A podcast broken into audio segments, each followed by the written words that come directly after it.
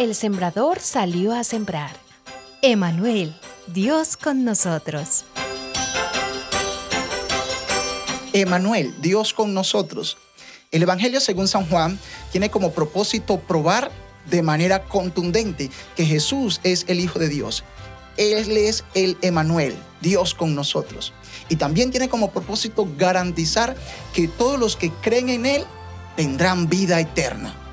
El apóstol Juan, en el primer capítulo de su Evangelio, a partir de los versículos desde el 1 hasta el 18, nos dice claramente que Jesús no es un hombre como cualquier otro.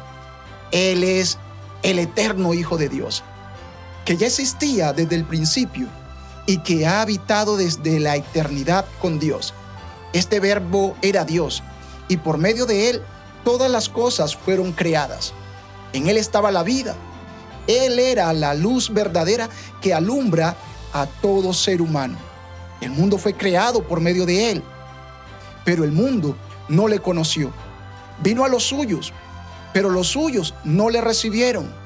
Mas a todos los que le recibieron, a los que creen en su nombre, les dio el derecho de ser hechos hijos de Dios. Eso dice Juan en el capítulo 1, versículo 11 y 12. Juan nos dice que el verbo se hizo hombre y habitó entre nosotros. Y con su plenitud todos hemos recibido gracia sobre gracia. Esto quiere decir que por medio de Jesucristo hemos recibido el amor y la verdad de Dios que se ha manifestado para darnos salvación. Qué ciego, qué necio, qué duro de corazón es el ser humano.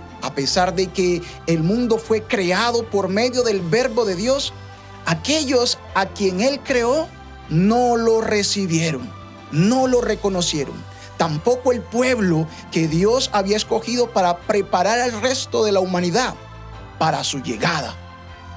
Todos lo rechazaron, aunque el Antiguo Testamento ya nos está dando testimonio de su venida.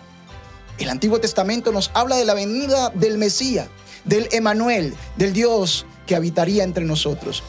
Ahora, todos los que creen y reciben a Jesús como su Señor y Salvador tienen vida, nacen de nuevo, son llamados hijos de Dios y tienen vida eterna. Que en esta Navidad el regalo de Dios, el Emanuel, sea también el Señor de tu corazón y de tu vida.